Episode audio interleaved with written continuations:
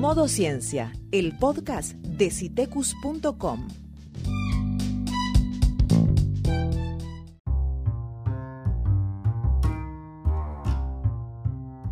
Pone tu smartphone, tablet o computadora en modo ciencia.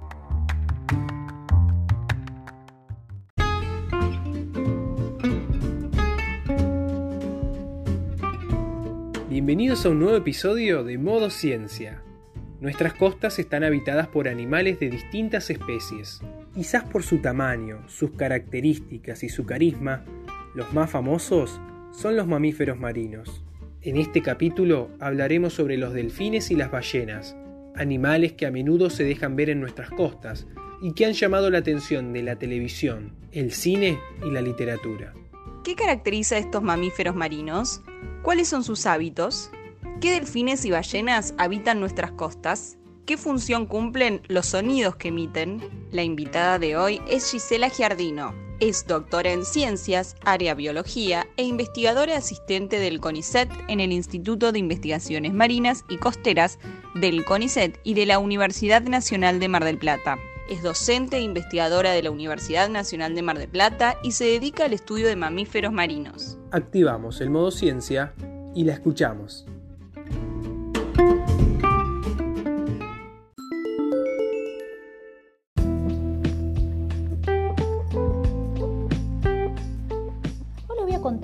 Mamíferos marinos que habitan en nuestras costas.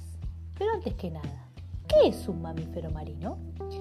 Los mamíferos marinos, como su nombre indica, son mamíferos igual que nosotros, o sea que respiran aire, tienen pelos, desarrollan al embrión dentro del útero y se alimentan de leche materna.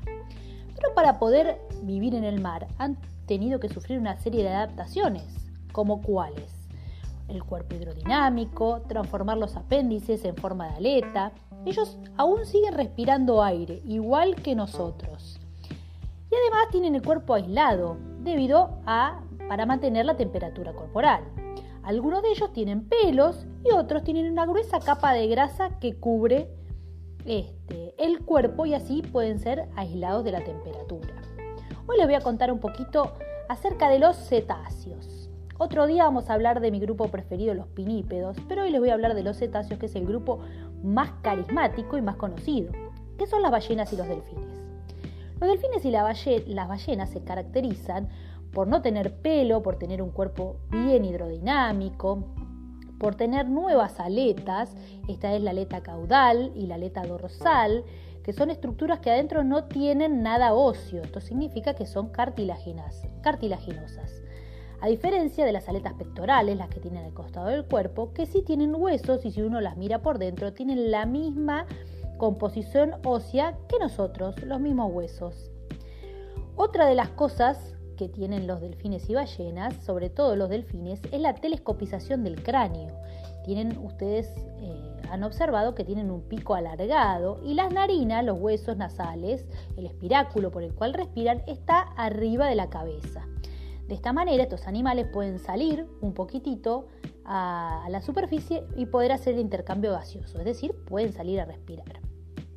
Además, como dijimos, tienen la capa de grasa, la capa de grasa y pueden nacer eh, y nacen en el agua, viven toda su vida en el agua.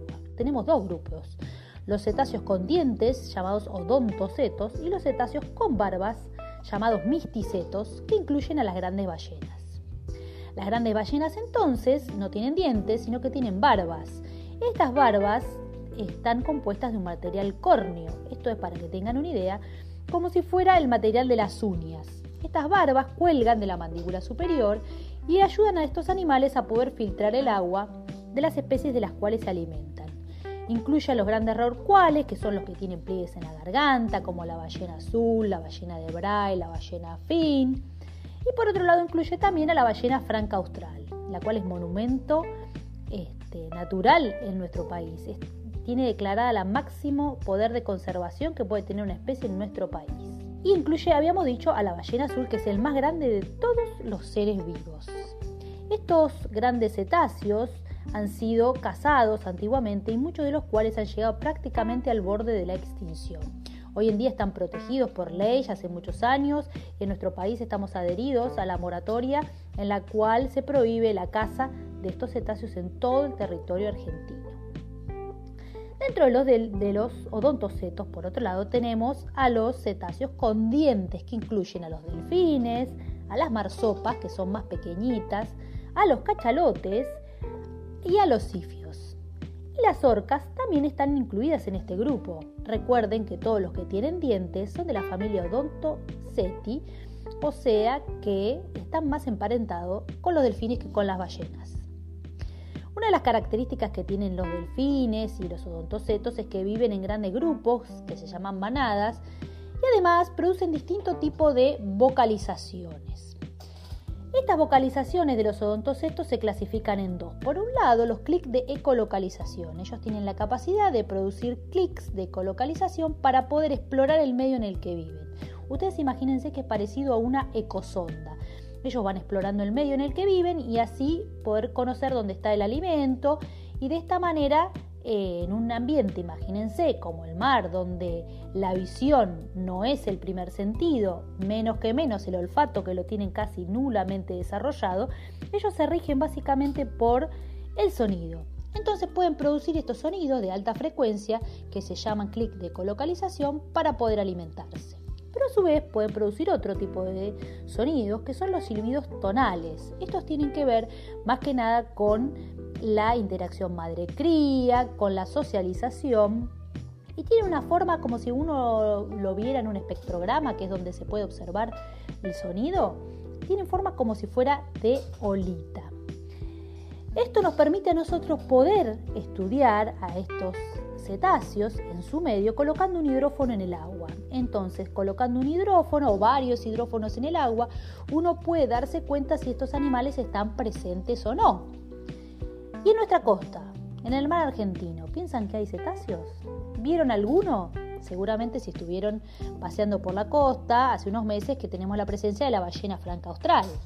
Pero además de esa hay al menos 25 cetáceos que habitan en nuestras costas. Entre ellos tenemos el delfín franciscana, que es el delfín más amenazado del Atlántico sudoccidental, sobre todo porque muere enmayado en las redes de pesca. Es un delfín costero, de color amarronado, por eso su nombre franciscana, que recuerda la toga de los monjes franciscanos. Es un delfín que se lo suele ver atrás de la rompiente y que tiene mucha interacción con la pesca sin querer, porque estos animales están eh, cerca de donde se pesca y sin querer quedan enmallados en la red de pesca y quedan ahogados. La franciscana, como decía, es un delfín exclusivo de Sudamérica. Además de la franciscana, también conocerán el delfín común. Es un delfín que tiene un patrón de coloración parecido a un reloj de arena, entre amarillo, amarillo y gris, y se puede observar a 7 millas de la costa. Dijimos entonces que teníamos también la ballena franca austral, el delfín nariz de botella, que es el que antes se lo conocía como tonina, que es el que más pueden encontrar en los acuarios. Ese también solía habitar antiguamente mucho más en nuestras costas. Actualmente se ven muchísimo menos, pero igual se los puede encontrar en nuestra costa. Se puede encontrar menos frecuente, pero ha habido varamiento de delfín de listado, de marsopa de anteojos, marsopa espinosa, ballena fin, ballena sei, ballena bray, ballena minque, cachalote, para citar algunas de las especies que ustedes pueden ver en el mar argentino. ¿Cómo los estudiamos? Bueno, actualmente me encuentro desarrollando esta línea de investigación que se llama acústica pasiva, con el cual, por colocando los hidrófonos en el agua, podemos entender el comportamiento de los animales, ya que si los animales están vocalizando para alimentarse, lo hacen de una manera distinta si lo hacen para explorar el ambiente. Recuerden que el trabajo con mamíferos marinos es un trabajo en grupo, en colaboración. Uno no trabaja solo el científico encerrado en el laboratorio, sino que es eh, un grupo no solo de científicos, sino también un grupo de colaboradores, eh, guardavidas, guardaparques, eh, aficionados, ONGs, entes gubernamentales, prefectura, así que no quiero dejar a nadie afuera, pero nuestro trabajo en la universidad eh, es un trabajo en colaboración con muchas instituciones y muchas personas, así que cualquier mamífero marino que ustedes vean en la costa, traten de no tocarlos porque son animales salvajes. Comuníquense inmediatamente al 106 de Prefectura Naval, que si el animal está vivo lo derivarán a un centro de rehabilitación habilitado por la OPDS, que es el organismo a nivel provincial que regula los varamientos. Y si es un animal que está muerto, también sabrán derivarlo al instituto que corresponda.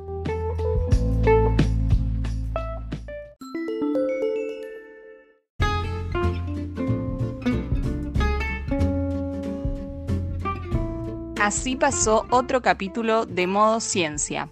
En el próximo episodio seguiremos buceando en las aguas de los mamíferos marinos. Pueden acceder a más contenido sobre ciencia, tecnología y sustentabilidad en citecus.com.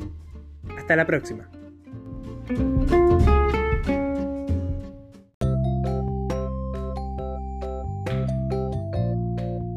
Podés volver a escuchar este y otros podcasts en Spotify.